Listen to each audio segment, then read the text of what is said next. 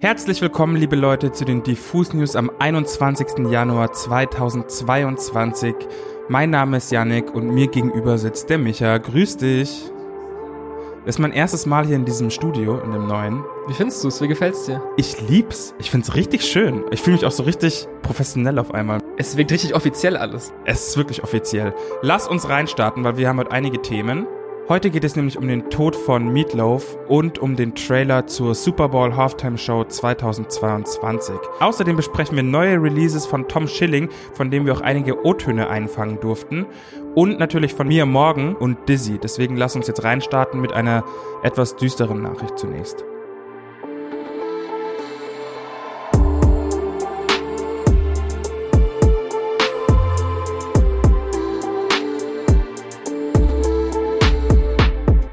Der amerikanische Rockstar und Schauspieler Meatloaf ist tot.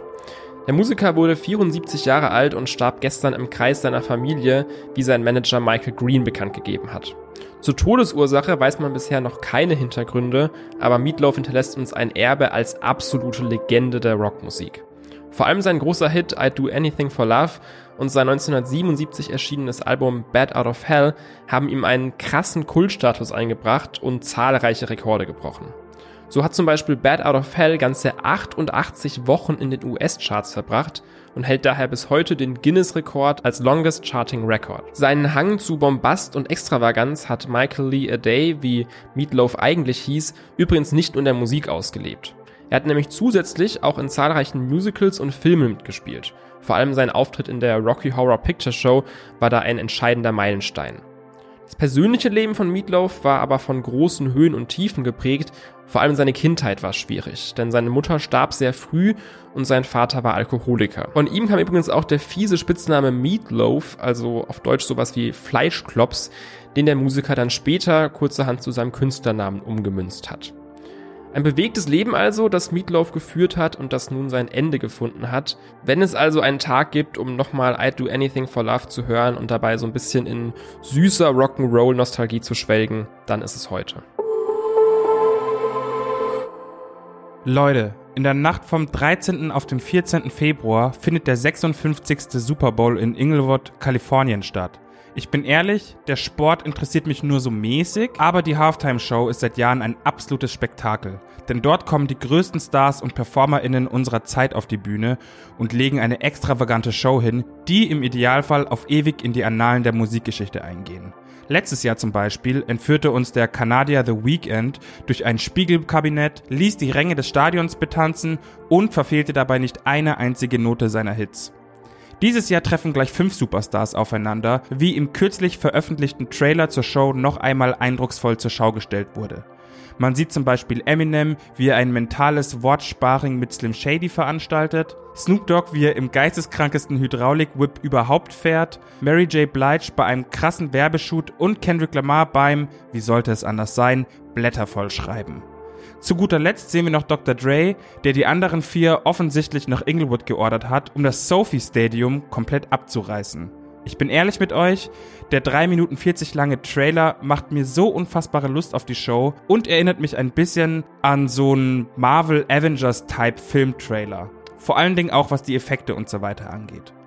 Ich bin jedenfalls komplett hyped und empfehle euch den Trailer wärmstens. Und wer weiß, vielleicht teast Kendrick Lamar ja irgendwelche neue Musik an. Das wäre zumindest die perfekte Bühne und Gelegenheit dafür. Die Chancen sind zugegebenermaßen ziemlich gering, aber man wird als Kendrick Stan ja wohl noch träumen dürfen. Daumen sind gedrückt. Jetzt kommen wir zum Release-Radar. Micha, was hast du?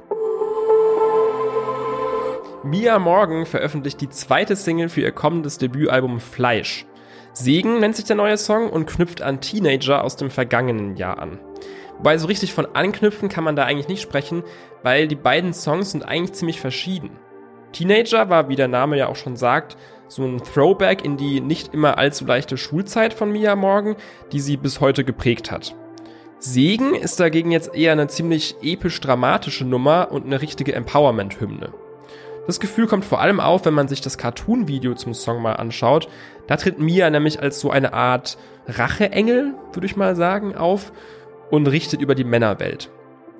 Um diese Thematik geht es auch im Song, Mia entzieht sich da dieser ständigen Objektifizierung durch Männer, die natürlich alle am besten wissen, wie sie sich zu kleiden und zu präsentieren hat. Dazu hat Mia auch ein ausführliches Statement auf Instagram gepostet. Das erklärt, finde ich, die Hintergründe zum Song Segen ziemlich gut. Video und Song greifen super ineinander und mich erinnert das Ganze mit seiner retro-futuristischen Neon-Ästhetik so ein bisschen an Cyberpunk 2077 oder auch an den Anime-Klassiker Akira. Hört also gerne mal rein und schaut euch vor allem das Video an. Ich habe eine astreine Videoempfehlung für euch. Und zwar hat Dizzy die dritte Single samt Video zu seinem kommenden Album Anger Baby veröffentlicht. Der Song heißt Sexy Depression und ist tatsächlich ein typischer Anti-Hit. Der Beat kommt von Kidney Paradise und kommt mit organischem Klangbild daher. Besonders die sanften Gitarren und das Schlagzeug mit den treibenden Claps gefällt mir extrem. Auch die Parts von Dizzy sind herrlich melodiös und eingängig. Trotzdem nenne ich Sexy Depression einen Anti-Hit, schlicht und einfach, weil der Inhalt so verquer ist, wie man es von Dizzy eben gewohnt ist. Es geht nämlich im Endeffekt darum, dass es Menschen gibt, die sich gerne zu den Unzulänglichkeiten und psychischen Erkrankungen anderer hingezogen fühlen, als zum tatsächlichen Charakter der Menschen. Stichwort Trauma-Bonding und Helfersyndrom und so weiter. Ich zitiere, mein mentaler Status ist ein Fetisch, mein mentaler Absturz ist so sweet, ich weiß, du liebst nur die Depressions, ist besser, wenn du dich verziehst. Das Video dazu ist, wie man es von Dizzy nicht anders gewohnt ist, filmisch und kryptisch gehalten. Ich möchte gar nicht zu viel verraten, außer dass es Cameos von Josie Miller und den Rappern Mackes, Irre und Juicy Gay gibt. Und jetzt bin ich in einer bisschen komischen Position, weil ich nämlich auch kurz in dem Video vorkomme. Liebe Grüße an der Stelle an alle meine Office-Kollegen und besonders auch an Dizzy, der sich in dem Video vor meinen Augen selbst verprügelt. Ja, ihr habt richtig gehört. Ganz schön meta alles, aber so viel kann man sagen. Ein unfassbar gutes Video zu einem unfassbar guten und vor allen Dingen auch aktuellen Song. Gönnt euch doch mal Sexy Depression, aber bleibt happy dabei. Wer ab und zu mal zur Primetime durch das deutsche Fernsehen zappt, hat seinen Namen mit Sicherheit schon mal in irgendwelchen Credits gelesen, Tom Schilling. Der Schauspieler aus Berlin hat schon in einer Unmenge von Filmen und Serien mitgespielt. Er war in diversen Tatort-Ausgaben zu sehen und ist vor allem für seine Rollen in Crazy oder auch Robert Zimmermann wundert sich über die Liebe bekannt. Dabei ist Tom Schilling aber nicht nur am Filmset krass talentiert, sondern auch im Studio. 2017 hat er mit seinem Bandprojekt Tom Schilling and the Jazz Kids ein eigenes Album veröffentlicht und darauf sehr poetische Chansons und Balladen präsentiert. Jetzt begibt sich Tom Schilling ein weiteres Mal in die Welt der Musik und veröffentlicht seinen neuen Song, das Lied vom Ich. Diesmal allerdings unter einem anderen Künstlernamen, und zwar Die andere Seite. Ich hatte die Möglichkeit, ihm ein paar Fragen zu stellen und zuerst mal hat mich interessiert, wie es zu diesem Namenswechsel kam. Warum wurde jetzt aus Tom Schilling and the Jazz Kids die andere Seite? Ja, es war mir am Anfang gar nicht klar, dass, dass ich die Platte unter einem neuen Namen rausbringen möchte. Als ich vor drei Jahren angefangen habe, das neue Album zu schreiben, da dachte ich, das ist einfach der Nachfolger für Tom Schilling and the Jazz Kids. Und dann habe ich aber festgestellt, dass die Platte so düster geworden ist und fast äh, ja, ein Konzeptalbum zu dem Themenbereich der menschlichen Abgründe und ähm, so Thema Tod vielleicht auch.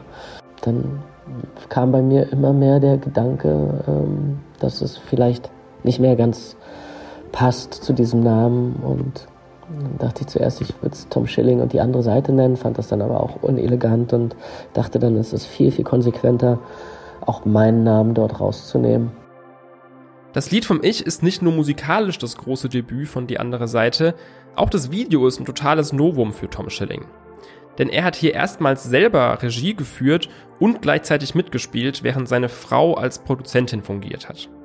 Deshalb habe ich ihn da mal gefragt, wie das denn so ist, wenn man sein eigener Herr am Set ist und selbst ein Video umsetzt, statt da immer nur rumgescheucht zu werden als Schauspieler.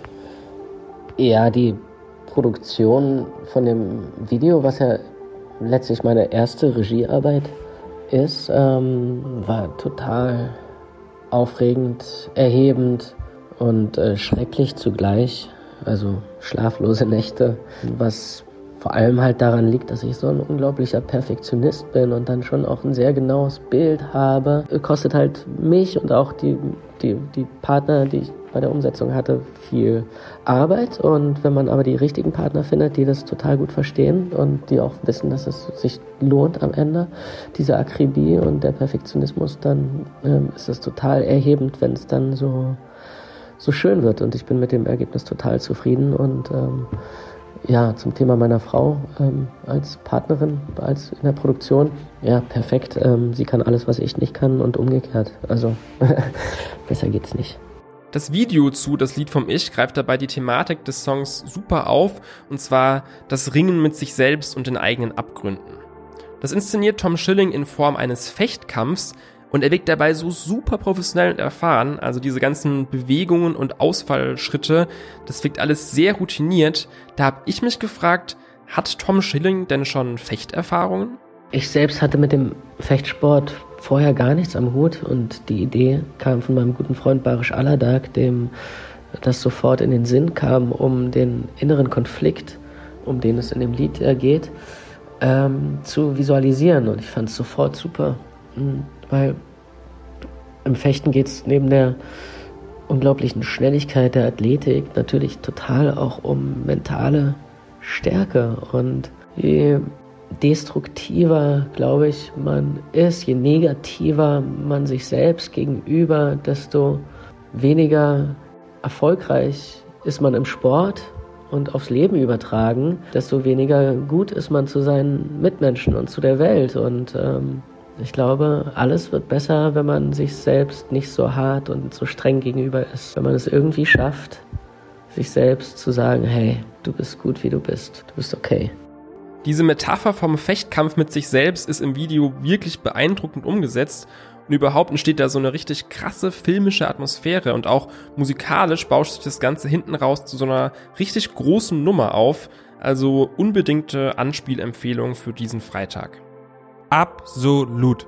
Diesen und viele weitere Songs findet ihr natürlich wie jede Woche in der besten neuen Musik-Playlist. Diesmal mit mir morgen auf dem Cover. Das war's auch schon wieder mit den Diffus News am Freitag. Wir hören uns am Dienstag wieder. Ich wünsche euch ein schönes Wochenende. Bussi Bussi, bye bye. Tschüss, bis nächste Woche.